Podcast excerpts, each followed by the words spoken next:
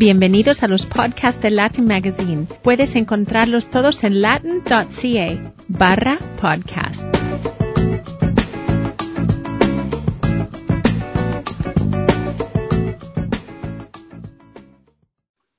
Hola a todos y todas. Estáis escuchando el sexto episodio de Latin Cast, el podcast de Latin Magazine realizado en Toronto, Canadá por Miguel Máquez, Juan Gabasa y Julio César Rivas.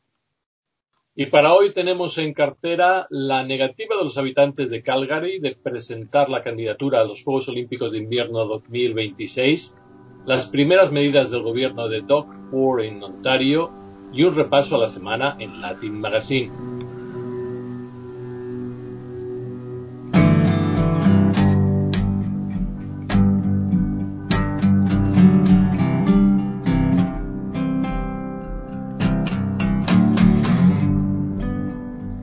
He seleccionado la canción The Stranger, el primer corte del álbum The Secret Path, el último disco de Gord Downey.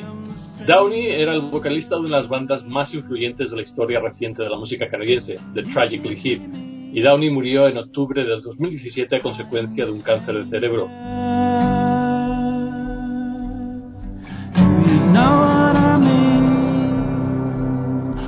A mí esta historia, Miguel y Juan, me, impactó y me ha impactado muchísimo, porque al saber que solo le quedaban unos meses de vida, Downey tomó dos decisiones relacionadas con su carrera musical. La primera, emprender una gira por todo el país con The Tragically Hip, en modo despedida, que tuvo un, éxito increíble. Eh, miles y miles de personas en cada ciudad en la que paraban asistían a los conciertos, las, eh, los billetes se agotaban rápidamente y llevaba a lágrimas a, todos, eh, los que iban y a los que no iban.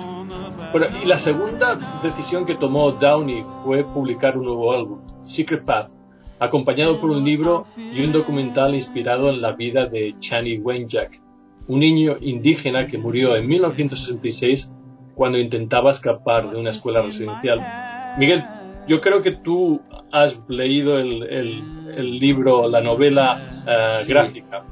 Sí, es un, es un cómic, es una novela gráfica que hizo eh, el dibujante canadiense Jeff Lemire, eh, que es además nacido en Ontario y está basado, bueno, no solo en la canción, sino en, todo el álbum de, de, de Donnie. Es, eh, se llama igual, se llama Secret Path y es, y es impresionante. La novela tiene, bueno, el típico estilo de, de Lemire, que parece es más conocido por su trabajo en las grandes editoriales de cómic de Estados Unidos como Marvel y, DC, pero tiene también trabajo de autor más, más personal. Entre ellos eh, hizo un, libro sobre Sex Country, que es donde él nació, y, y este trabajo en concreto, eh, Secret Path, es probablemente el más el más original y el más y el más personal, ¿no? La novela es muy espectacular, tiene muy pocos colores, está unos tonos de blanco, azul y gris que van perfectamente con la historia de la, de la odisea ¿no? de, de, este niño a través de, los bosques, de las vías de tren, de un poco de, su vida. Yo precisamente el, libro se lo, se lo regalé a, a, mis hijos cuando, cuando salió y es bueno el, el álbum que además se puede, se puede ver y se puede escuchar gratis en YouTube Ah, es impresionante. El, libro, como tú dices, es, es una calidad increíble. El documental es, es eh, emotivo. Yo lo recomiendo a cualquier persona que, que, lo vea, que lo escuche, que, que, que lo revise, porque es una historia que para los que vivimos en Canadá tiene que ser fundamental. Para mí la historia de las, escuelas residenciales indígenas tiene un especial significado, porque cuando llegué a Canadá en 1996, la temática indígena fue una de las primeras sobre las que escribí, primero para la revista Cambio 16 y luego para, para El Mundo. Venía de vivir durante varios años en Guatemala y en Chiapas, donde había recibido una lección magistral sobre colonialismo y movimientos indígenas en el continente americano y cuando llegué a Canadá, que pensé que iba a encontrarme en un mundo totalmente distinto, eh, la primera, los primeros contactos con, el movimiento indígena canadiense fueron fueron súper reveladores. Eh, yo no sé si sabéis, pero eh, una de las primeras cosas que escribí fue que el sistema del apartheid en Sudáfrica está basado directamente en el sistema de reservas indígenas de, Canadá. Durante años los, eh, los altos funcionarios sudafricanos venían a Canadá para estudiar el sistema de las reservas y el sistema de, pases de los indígenas y luego lo implantaron en, Sudáfrica para convertirlo en el, sistema de apartheid. En fin, yo creo que es, es, un, es una parte de la historia que todo el mundo deberíamos conocer. Para mí uno de los aspectos más interesantes de, este álbum, bueno, no solo el álbum, sino es, todo un proyecto, ¿no? Si incluimos también la, novela gráfica y, el vídeo, es que consigue poner eh, ojos y cara al problema y consigue personalizar eh, un, drama que a menudo se diluye en, las cifras, ¿no? Sabemos que son decenas de miles de niños afectados, pero cuando tienes una historia personal, en este caso además también narrada, te ayuda mucho más a empatizar con, todo lo que ocurrió, ¿no? Pues eh, ahí lo escucháis. Secret Path, Gord Downey, el vocalista de Tragical Hip. Pues seguimos. Juan, estás muy callado. Vamos a hablar de algo que te gusta. Algo que te, eh, vamos, lo tienes calado en los huesos. Calgary, Juegos Olímpicos de Invierno 2026. ¿Qué ha pasado? Bueno, no es que me guste, es un tema que, que, conozco y, sobre el que he trabajado durante muchos años, que es el, movimiento olímpico. Y como saben los oyentes, y si no se lo recordamos esta semana, eh, los ciudadanos de Calgary eh, fueron convocados a un referéndum para que decidieran para que mostraran su opinión sobre eh, el interés de la ciudad de presentar una candidatura a los Juegos Olímpicos de Invierno de 2026. Como recordarán, Calgary ya fue sede de los Juegos Olímpicos de Invierno en el año 1988. Eh, aunque la consulta no era vinculante, tanto el Ayuntamiento de Calgary como eh, la candidatura, la organización de la candidatura, ya habían anticipado de que en caso de un rechazo al proyecto aceptarían la decisión de, la población. Y esa decisión, en un 56,4%, ha sido votar en contra de la propuesta de presentar una candidatura a los Juegos Olímpicos. Una decisión eh, que se une a la propia tomada de manera unilateral por el eh, Ayuntamiento de Toronto hace dos años, en concreto por John Tory, que decidió que Toronto no presentara candidatura a los Juegos Olímpicos de verano. Esto que lo estamos eh, tratando en un contexto puramente canadiense, es una dinámica, es una tendencia global. De hecho, el Comité Olímpico Internacional cada día está encontrando más problemas para eh, tener candidaturas a ciudades con verdadero potencial para tener la capacidad necesaria para albergar un evento de la magnitud de unos Juegos Olímpicos, hasta el punto de que realmente en el futuro a medio y largo plazo corre serio riesgo la continuidad, sobre todo de los Juegos Olímpicos de invierno, porque cada vez son menos los países y menos las ciudades dispuestas a hacer un desembolso eh, inmenso que está comprobado no ofrece los mismos retornos económicos. Eran 3.000 millones de dólares lo que se decía que, había como presupuesto. No, era, era bastante más, era bastante más. Lo que pasa que desde eh, hay casi una hay una especie de, de, carrera universitaria en los últimos años que se ha dedicado a estudiar y analizar el impacto real de eventos de, corto recorrido, como son los Juegos Olímpicos o como es un Mundial de Fútbol o como es un Mundial de Atletismo. Porque durante muchos años se ha dado por buena la publicidad que decía que los Juegos Olímpicos, sobre todo los Juegos Olímpicos, daban a la ciudad mucho más de lo que la ciudad ofrecía. Y tanto las cifras macroeconómicas del país como las microeconómicas de la ciudad, empezando por Barcelona en 1992, que siempre se ha puesto como ejemplo de modelo organizativo, pues incluso con Barcelona 92 se ha demostrado que los Juegos Olímpicos son una gran ruina para el país, una gran ruina para la ciudad y un gran negocio para el Comité Olímpico Internacional. Pero antes, antes de seguir con, toda la, visión macro, vamos a ir, un poquito al micro. Eh, porque, Juan, lo que tienes que revelar aquí es que tú has trabajado en unos Juegos Olímpicos o en un comité olímpico, ¿no? Sí, así cuéntanos, es. Cuéntanos un poco. No, bueno. Porque debe, eh, ser, debe ser del equipo de Latin, debe ser el más canadiense en ese sentido. Y el más olímpico.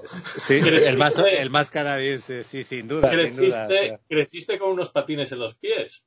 Si, si, hubieras, si todavía hubiera servicio militar, podría decir que yo vine a Canadá ya con la mili hecha, porque he jugado toda, toda, mi, toda mi vida a hockey sobre hielo y de hecho cuando yo era niño mi, mi sueño era venir a, a jugar a Canadá a hockey sobre hielo. Sueño que cumplí, pero demasiado tarde, porque lo cumplí con 40 años. Entonces, mmm, la mayoría de los sueños que uno incubo de niño eh, llegaron casi rotos al país cuando, cuando vine aquí en el año 2011. Pero eh, Jaca, fue, una, fue, una, fue, una, bonita experiencia trabajar en, en un comité olímpico.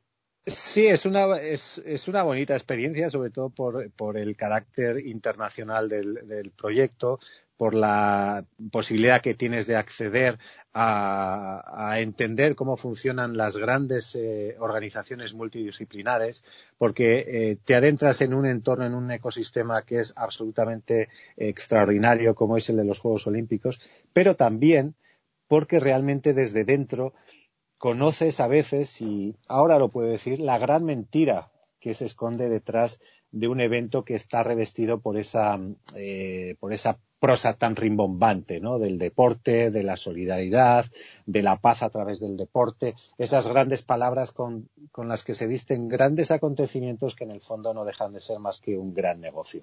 Señores, aquí es donde Juan eh, ha sentenciado su futuro. Nunca más volverá a trabajar para un comité olímpico, unos Juegos Olímpicos, eh, obviamente, después de esas palabras. Pero es verdad, es verdad lo que estás diciendo. Es decir, los Juegos Olímpicos son el mayor evento deportivo del mundo, pero es pura fachada.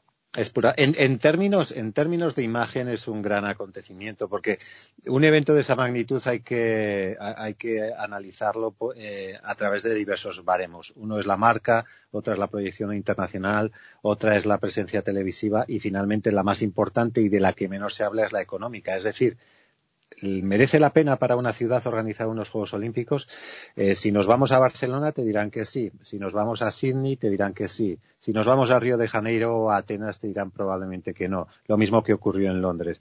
Porque, de nuevo, la inversión y las expectativas que se generan nunca se cumple en la realidad.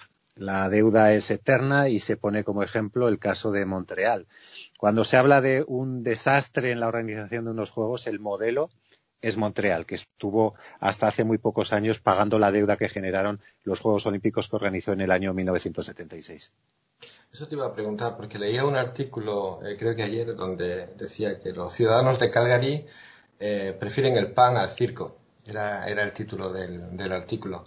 Y bueno, yo me preguntaba al leerlo si realmente esa disyuntiva es tan fuerte. Es decir, eh, los detractores de los Juegos Olímpicos decían que para qué vamos a organizar unos Juegos si hay tanto que hacer en Calgary. Tenemos un, un, nivel de desempleo muy, muy fuerte, sobre todo en el centro de la ciudad, donde creo que era el 25%, además de las oficinas están vacías porque falta inversión. Criticaban también mucho que no se invierte lo suficiente, no solo en la ciudad, sino en general en la provincia, en el, en el mundo del arte, por ejemplo, para, para fomentar eh, eh, propuestas artísticas, etcétera. Entonces, pero realmente es una cosa u otra, porque lo que suelen vender es que no tiene nada que ver, esto va a generar riqueza, esto eh, se puede, no es esto o lo otro, sino que se puede tirar con los dos. O ahí también ha influido el hecho de que la provincia no estuviera dispuesta a aflojar un poquito más el bolsillo y ayudar más a la ciudad con la, con la inversión. No se lo pregunto desde, desde la ignorancia. Sí, bueno, esa es una de las eh, explicaciones. Yo, yo aquí acudiría a las palabras de John Tory el día que anunció que Toronto no iba a presentar una candidatura olímpica. Además, él aquel día fue especialmente eh, eh, eh, ilustrativo a la hora de explicar cómo funcionaron las cosas. Dijo, por mi despacho han venido, eh, han pasado en el último mes infinidad de personas, de empresas, de políticos, intentando convencerme para que Toronto presente una candidatura pero nadie ha venido con un cheque bajo el brazo. Entonces, esta fiesta alguien la tiene que pagar. Y esta fiesta es muy cara. Y la resaca de esta fiesta todavía es, pe es peor. Entonces, aquí durante muchos años se ha mantenido la teoría de que los Juegos Olímpicos eran un dinamizador de la economía de la ciudad. Y es cierto, lo es durante un breve periodo de tiempo, pero lo dinamiza en sectores muy determinados, fundamentalmente los ligados con el campo de la construcción. Pero ese periodo de picos en la creación de empleo es tan breve que realmente no genera eh, la riqueza que debería de generar una inversión de esas características. Y después hay otro problema, que es el que está lastrando a la mayoría de ciudades que han albergado Juegos Olímpicos, que es lo que se llama el efecto post-olímpico, que además está muy estudiado y muy analizado. Es decir, ¿qué haces con las inmensas eh, inversiones en infraestructuras, ¿qué haces con esas grandes infraestructuras una vez acabados los Juegos Olímpicos? Hay fotos terroríficas de Río de Janeiro, de Atenas, de eh, instalaciones que costaron miles y miles de millones de dólares y que hoy están prácticamente vacías. O lo mismo que ocurrió, por ejemplo, en Barcelona con el eh, Palau Sant Jordi, que prácticamente no se utiliza. Es decir, en casi cada ciudad hay unos cuantos fantasmas eh, vivientes que son la huella más devastadora de lo que queda después de una gran fiesta que dura muy poco tiempo, que cuesta mucho dinero y que tiene más brillo que otra cosa. Entonces, ¿cuál es el futuro? Porque tenemos, vamos a ver, Juegos Olímpicos, no solamente la corrupción que trae todos estos miles de millones de dólares que se invierten y que ya es sabida todo el mangoneo que hay de votos. Los Juegos Olímpicos, fracaso desde el punto de vista económico, desde el punto de vista social, desde el punto de vista eh, los mundiales de fútbol, podemos decir lo mismo, es decir, eh, se construyen estadios que luego no se utilizan, infraestructuras, la fiesta dura, hay corrupción, hay... no sirve. Los Juegos Panamericanos, un poco más o menos lo mismo. Eh, se, se hacen grandes inversiones y todo eso desaparece. ¿Cuál es el futuro entonces de estos grandes eventos deportivos? Que no se realicen, que se realicen una vez cada, cada cuatro años, pero en el mismo sitio siempre, ¿Hay algún tipo de solución que vosotros veáis? Se están barajando muchas, porque de hecho el Comité Olímpico Internacional, que desde hace años viene, eh, observando eh, el problema, el gran problema que tiene de credibilidad, eh, elaboró hace tres años un programa que se llamaba el Programa 2020, que iba precisamente encaminado a reducir el tamaño de los Juegos Olímpicos, precisamente para que otras muchas ciudades que en estos momentos no tenían capacidad sí que pudieran aspirar a organizar esos juegos. Pero ese programa ha sido incapaz de frenar esa creciente corriente de desprestigio de los Juegos Olímpicos. Y hay varias, eh, varias eh, propuestas sobre la mesa. Con respecto a los Juegos de Invierno, que es donde realmente tiene el problema más serio, de hecho, no olvidemos que los próximos Juegos de Invierno van a ser en Beijing, en Pekín, en la capital de China. Va a ser la primera ciudad en la historia que va a albergar los dos juegos, los de invierno y los de verano. Al Comité Olímpico no le quedó más remedio que aceptar Beijing, que no era la mejor candidatura de ninguna de las maneras porque no había otra. Y va a tener el mismo problema ahora porque solo se queda Milán y Estocolmo para la candidatura de los Juegos de Invierno de 2026, una vez que Calgary se ha retirado. La propuesta que viene manejando el Comité Olímpico desde hace años es que los Juegos se vuelvan a celebrar en ciudades que ya han albergado en el pasado esos Juegos Olímpicos y que, por lo tanto, no tengan necesidad de volver a invertir en estas infraestructuras tan costosas. Y para los Juegos del verano, tanto el Comité Olímpico Internacional como la Federación Internacional de Fútbol van a acabar aceptando algo que nunca quisieron hacer, que es candidaturas internacionales. Es decir, que los Juegos Olímpicos se celebren en varios países al mismo tiempo o que los Mundiales de Fútbol se celebren en varias ciudades de varios países al mismo tiempo. Pues yo no, no sé, no veo muy claro lo de hacer unos Juegos de Invierno en Olimpia, en Grecia, con todo el calor que hace. Yo, no, digo, digo, digo ciudades de invierno que ya han albergado, pues Albertville, Lillehammer, eh, por supuesto Calgary, si, si lo aceptara, es decir, volver a celebrar los Juegos de Invierno en eh, ciudades que ya han hecho los Juegos de Invierno y que no necesitan nuevas infraestructuras. Me parece a mí que el cambio climático va a resolver esto de los Juegos de, Olímpicos de Invierno. Eh, dentro de poco. Mm, bueno, no, eh, si, si, te das cuenta, en los últimos Juegos Olímpicos de, de invierno, ese problema que fue en, en Pyongyang, en Corea del Sur, ese problema ya no fue tal porque la mayoría de competiciones de nieve se hicieron con nieve artificial. Y ese es el futuro, además por una razón obvia y además que es ya irrefrenable, que es el cambio climático. Bueno, el futuro es ese o los eSports y hacerlo todo con una PlayStation y un Xbox Y lo están haciendo ya en Fórmula 1, o sea que... No, lo que pasa es que acabará habiendo Juegos Olímpicos de deportes de eSports, que cada vez es un negocio más eh, bollante y cada vez tiene más millones y millones de seguidores. Y, estoy seguro que acabará habiendo unos Juegos Olímpicos de eSports. Pero metidos en una, en una cámara de congelación, ¿no? Bueno, con nuestro nombre ya los hay, están macroconvecciones de, de, para videojuegos y tal, eso es, eso es espectacular. ¿eh?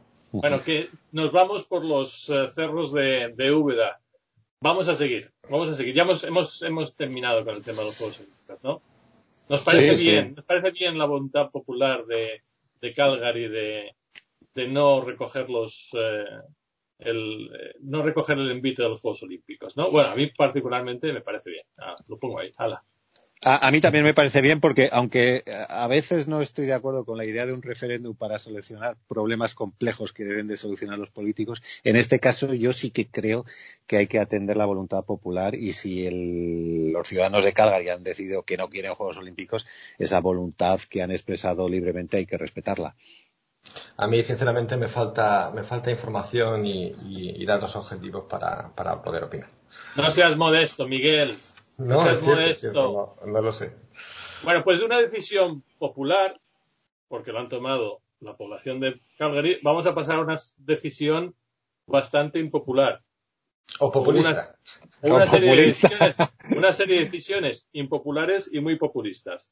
Aquí, en Ontario, tomadas por el, las primeras decisiones del gobierno de Doug Ford. ha sido un jarro de agua para mucha gente y yo sé de buena fuente que nadie, nadie de los afectados sabía para nada lo que estaba pasando. A ver, cuéntanos, Miguel, ¿qué está pasando en Ontario? Estamos hablando del presupuesto presentado por el gobierno provincial y concretamente de los, de los recortes o las medidas que incluye concretamente a través del Ministerio de, Finanzas provincial que dirige Vic, Vic, eh, se llama. Sí. Eh, lo más eh, controvertido han sido los recortes a algunas oficinas que eran consideradas bastante importantes dentro del gobierno provincial, ¿no? Y son los comisionados de medio ambiente, de infancia y juventud y, de francés. Eso por un lado, esos se lo van a, cargar, dicen que van a ser absorbidos por otro ministerio, pero en principio esas oficinas dejarán de existir. Esto junto con medidas eh, más relativas a impuestos, va a haber una especie de crédito fiscal para los eh, que ganen 30.000 eh, dólares al año o menos, es decir, básicamente los trabajadores que están con salario mínimo y jornada completa, que no tendrán que pagar impuestos provinciales, pero también se, se cancela la subida que había prevista para las rentas más altas en Ontario. Eso en cuanto a la parte fiscal.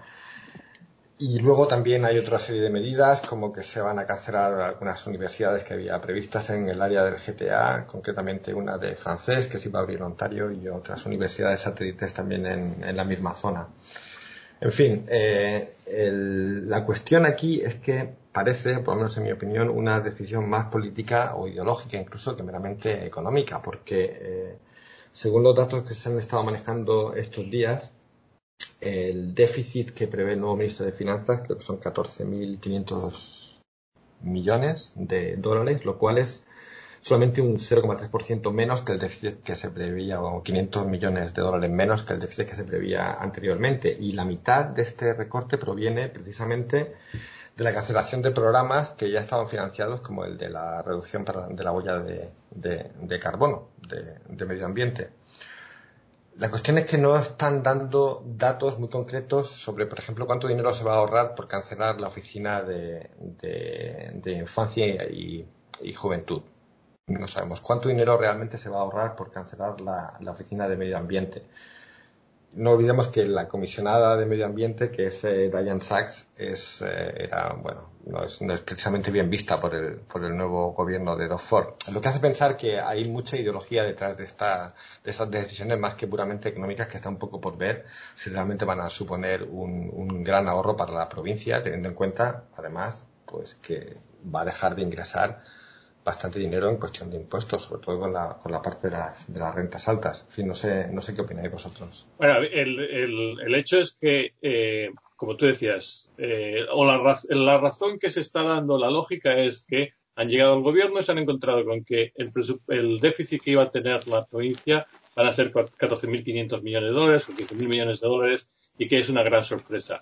Y entonces lo primero que deciden es recortar básicamente 500 millones de dólares de gastos con todas estas medidas. Que es 500 millones de dólares de, recortes mm, para lo que quieren hacer. Mm, no les salen las cuentas. No salen las cuentas. Pero lo peor, lo peor de que no salgan las cuentas es que están haciendo las cuentas a costa de la gente con menos recursos y a, a costa de la gente más débil. La, oficina que se ha encargado, la oficina del defensor del menor de la infancia, precisamente lo que está a su cometido es servir de un vigilante independiente para proteger a los niños que están en mayor precariedad social. Niños que son abusados por sus familias o son abusados por el sistema, niños indígenas que están en, situaciones de abuso o de eh, violencia doméstica, niños que están en el sistema de, acogida.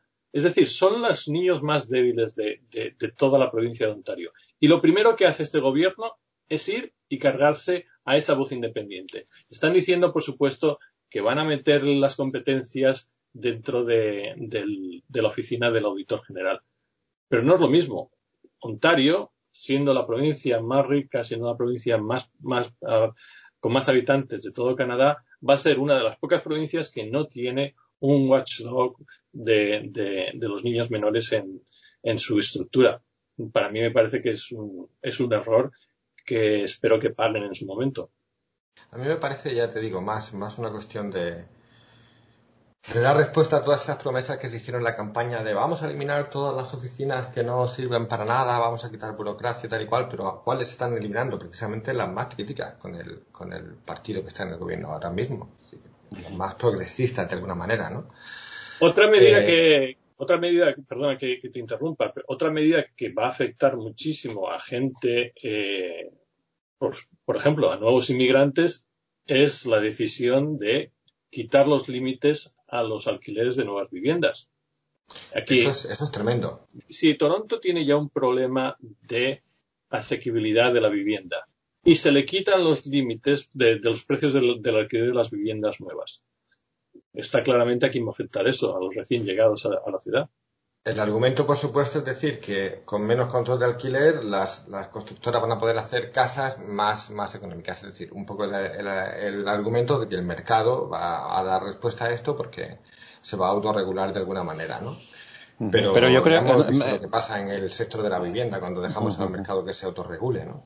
Sí, pero bueno, yo creo que el, que alguien, eh, alguno de vosotros lo habéis comentado, los, son unos, unos presupuestos claramente ideológicos y a mí en ningún momento me, ha llamado la atención ninguna de las medidas porque responde bien al ideario de partidos que en lo económico eh, mantienen una posición claramente neoliberal y son, son medidas de, de manual, hacer el Estado más pequeño, en este caso la Administración provincial, beneficiar fiscalmente a, las, eh, a, los que tienen mayor capacidad económica y después permitir eh, que el mercado se regule cada vez menos para que eh, el gran capital tenga mayor facilidad para, para, moverse, para que el entorno sea un friendly business que decía ayer Doug Ford.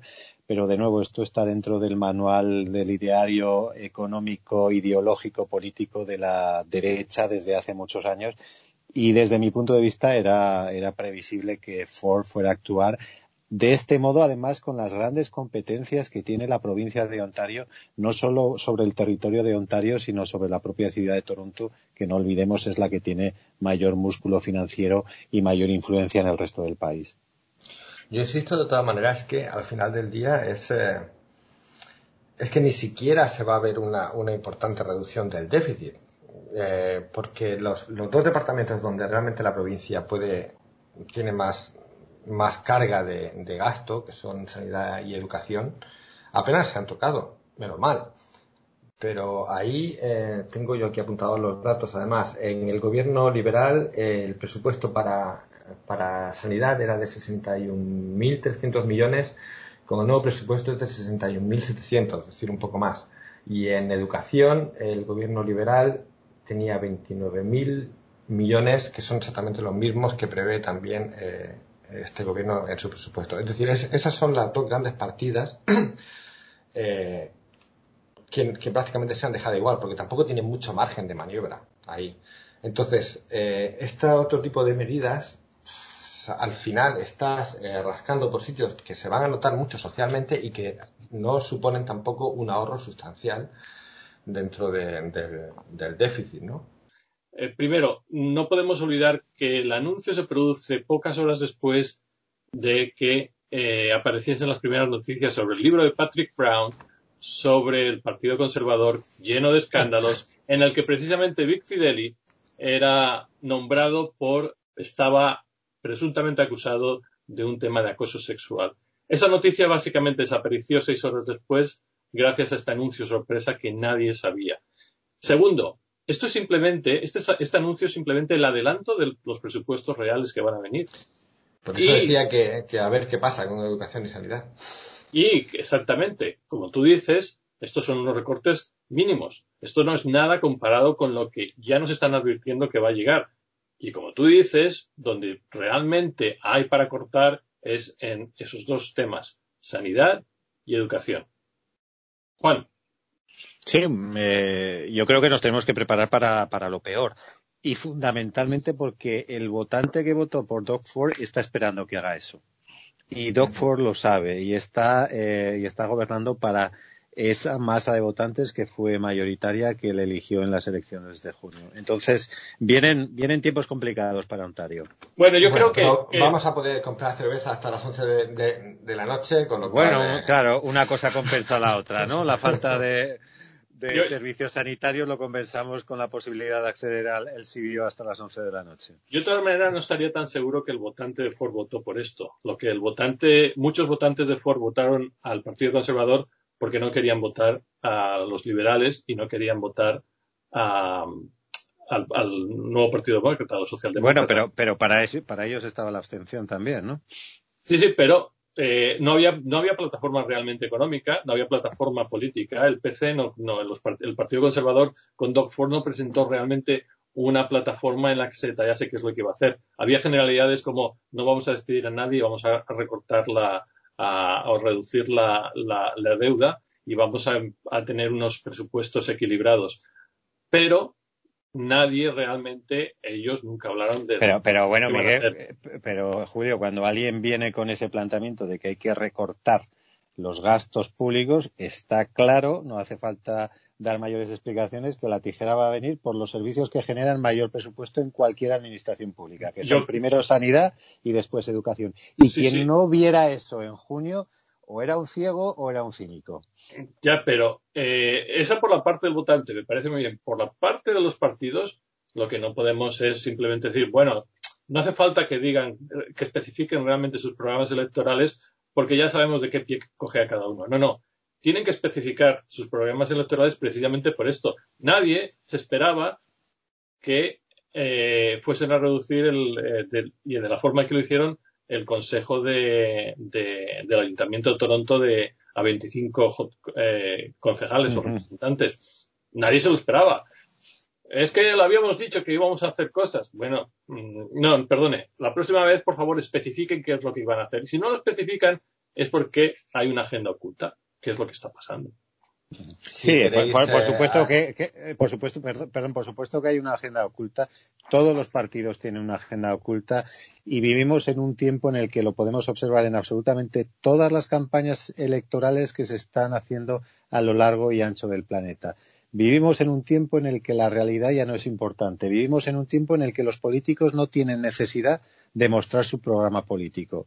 No tienen necesidad de mostrarlo. Y es lo que hizo Doc Ford. Y yo creo que a nadie le puede sorprender que una persona con el ideario político ideológico de Doc Ford lo primero que quiera hacer sea reducir los, eh, los gastos en sanidad y en educación. Me parece que es algo eh, que era previsible, que era, que era lo que cualquiera podía esperar de un tipo como Doc Ford. Aprovecho para remitir a los oyentes que estén interesados en saber las causas, las consecuencias y todo en torno a las últimas elecciones de Ontario, de las que estamos hablando, en Latin Magazine. Podéis ponerlo en el buscador o simplemente buscarlo. Hicimos una, una serie que humildemente creo que fue muy, muy interesante sobre todos, todo lo relacionado con las últimas elecciones en, en, la, en la provincia. Y precisamente de, de, los contenidos de Latin Magazine queríamos hablar ahora, ¿no, Julio? Por favor, adelante, Miguel.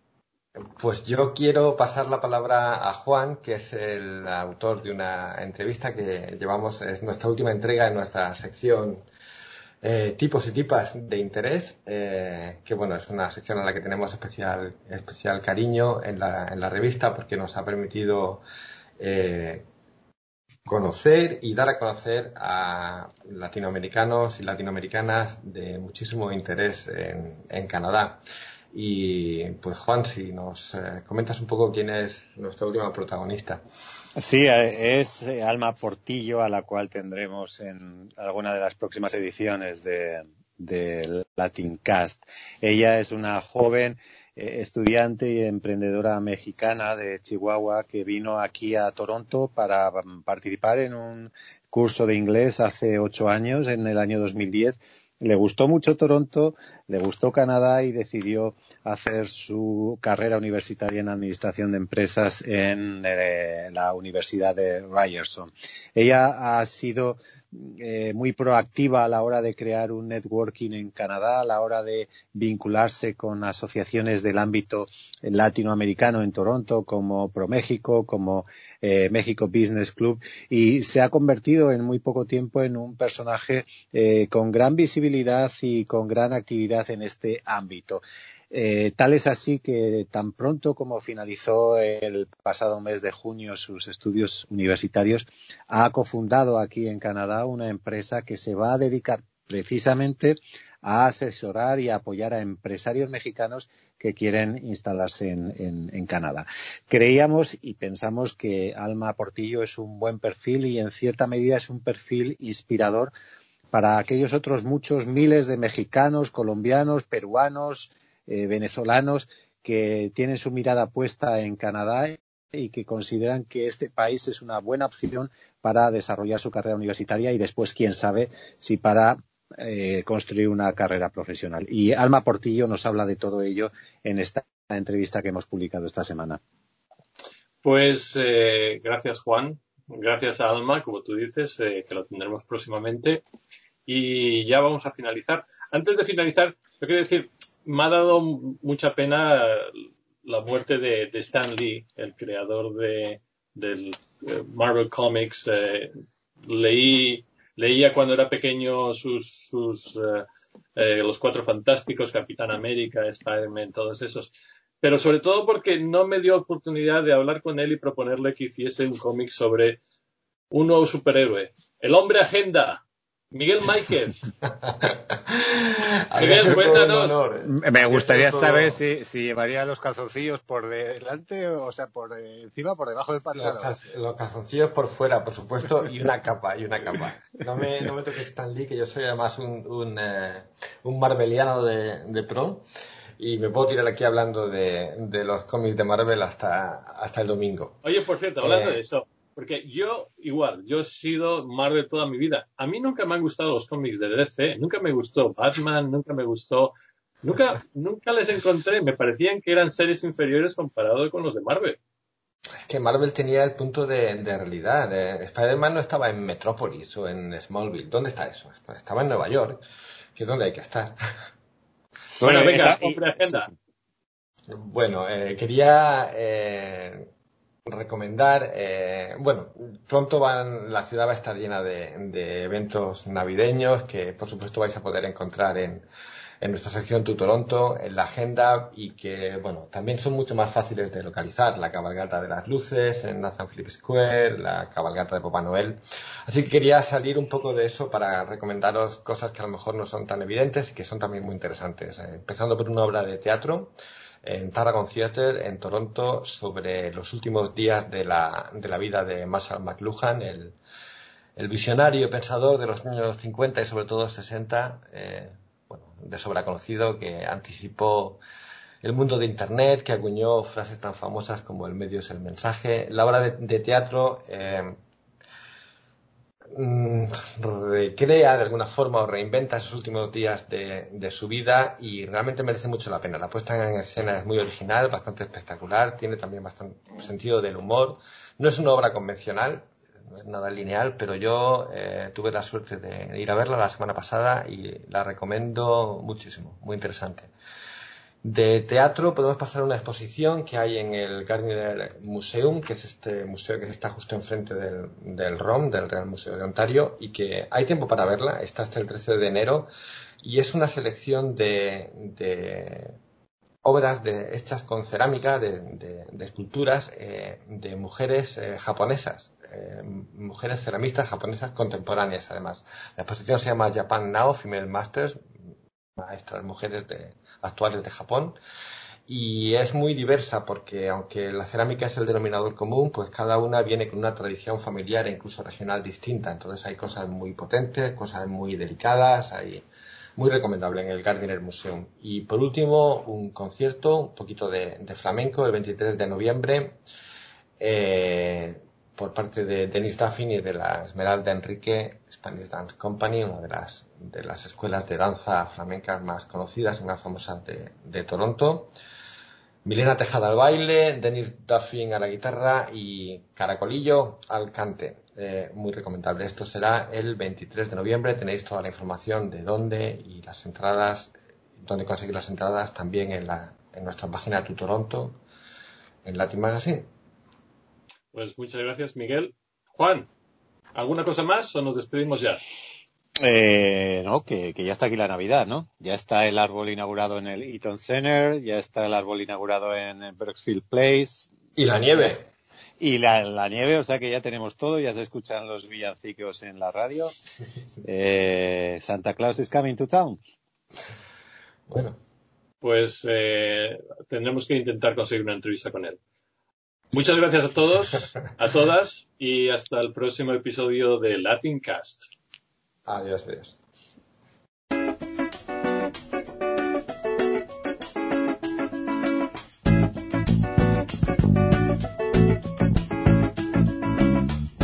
My name's Audrey Horn. Can I sit here? Thank you for listening to this Latin Magazine podcast. Please visit latin.ca slash podcast to find more.